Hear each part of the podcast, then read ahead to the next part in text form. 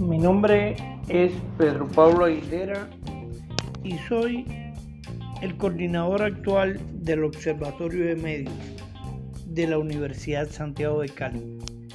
Me complace en invitarlo a escuchar la quinta parte de esta serie de temas y medios, en este caso con la continuidad del debate de la aparición de nuevas regulaciones a los gigantes eh, de la informática en el mundo.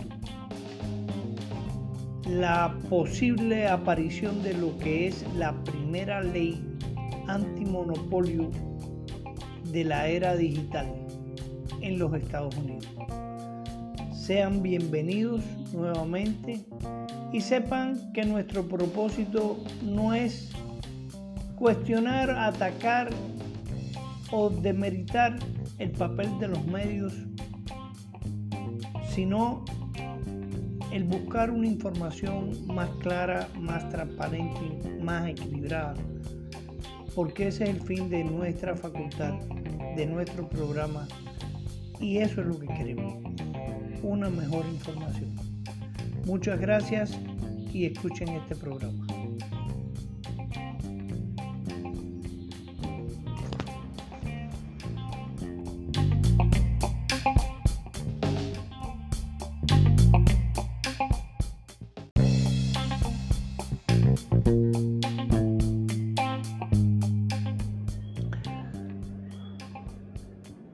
La cosa se está poniendo cada vez más interesante.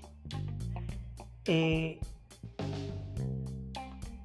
el miembro de la Cámara del Subcomité Antimonopolio de la Cámara de Representantes con un enfoque bipartidista, es decir, demócrata y republicano, están empeñados a cambiar las relaciones monopólicas que para todos, menos para los grandes CEOs de Facebook, de Google, de Amazon y de Apple, existe en el mundo de la industria digital.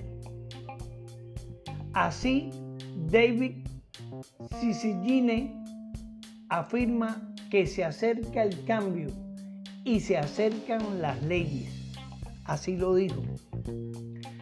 Y entre el 11 y el 12 de marzo se han producido dos reuniones en el Capitolio de los Estados Unidos para discutir lo que ha sido la primera reunión antimonopolio de este año y que por otra parte, el segundo día, es decir, entre el 11 y el 12, se ha discutido también lo mismo que ya se mencionó y se negoció en Australia y en Europa. Una posición común de equilibrio entre los ingresos que tienen las grandes empresas tecnológicas frente al uso de los contenidos que producen, en este caso, los medios de comunicación en Estados Unidos. Se vuelve a repetir la historia, ahora en Norteamérica. Y esto eh, apuntalado por la ley antitrust antimonopolio, que no solamente está mirando hacia el futuro, sino que está considerando seriamente revisar las pasadas fusiones que llevaron a una desproporcionada concentración de eh, la industria digital eh, en concreto el caso de Facebook, pero también en Amazon, y también en Google, especialmente con las nuevas tendencias de reorganización de este eh, mercado digital con el mundo del streaming. Todo esto eh, ha venido a, fortalecerse, a hacerse más evidente eh, cuando uno analiza el movimiento de la bolsa de valores y, ve cómo ahí han ido ganando y ganando y ganando eh, estas empresas digitales, grandes empresas digitales, a partir de la pandemia. Si hay alguien que se ha beneficiado de la pandemia, es el mundo de la industria digital, porque el tiempo eh, de la pandemia ha girado en derredor a los consumos de, de estos medios digitales. Es así, es así que hay un empeño, un empeño que no solamente va dirigido a la mirada económica, de romper la columna vertebral de la concentración digital en unas pocas compañías. Y no sería raro ver separado eh, Facebook, de Twitter, de Instagram y ver también separado a Google en varias eh, empresas eh, que permitan un control económico mucho más claro y transparente.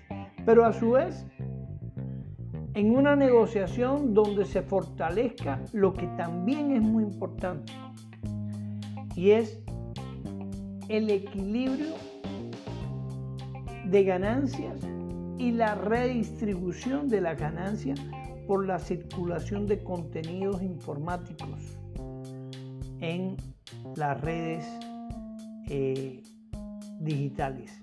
Y cuando digo redes no solamente hablo de redes sociales, hablo de todos los espacios digitales que hay en Internet. Esto, sin lugar a duda, eh, fortalecerá eh, al periodismo, a las empresas pequeñas, medianas, de comunicación que han visto cómo hay una apropiación y uso no retribuido de el trabajo de ellos por los gigantes tecnológicos. Pero mucho más que, que la economía y el, el equilibrio entre gigantes tecnológicos y medios está algo que es muy importante para los Estados Unidos y que es muy importante realmente. El papel y la necesidad que tiene el mundo, y en este caso los norteamericanos, de recuperar una prensa más seria, más veraz, más equilibrada, más independiente, que ha sido el fundamento, el contrapoder de la democracia norteamericana que como sabemos ha sido herida mortalmente bajo el gobierno de Trump que hizo, hizo de los medios de comunicación un, frente de combate verdaderamente eh, serio y donde la fake news, la desinformación fue parte de una política de gobierno en los Estados Unidos. Esto, esto nos advierte de que América Latina, como he dicho, más tarde o más temprano, también tendrá que asumir este debate. Y los entes estatales y la sociedad civil tienen que prepararse para estos debates porque América Latina va siendo eh, el único espacio o el último gran espacio de grandes audiencias consumidoras y productoras de información que no ha establecido ninguna base de debate hacia nuevas leyes de medios donde se equilibren las cargas de los diversos actores. El próximo 25 de marzo serán nuevamente indagados los CEOs de Facebook, Google y Twitter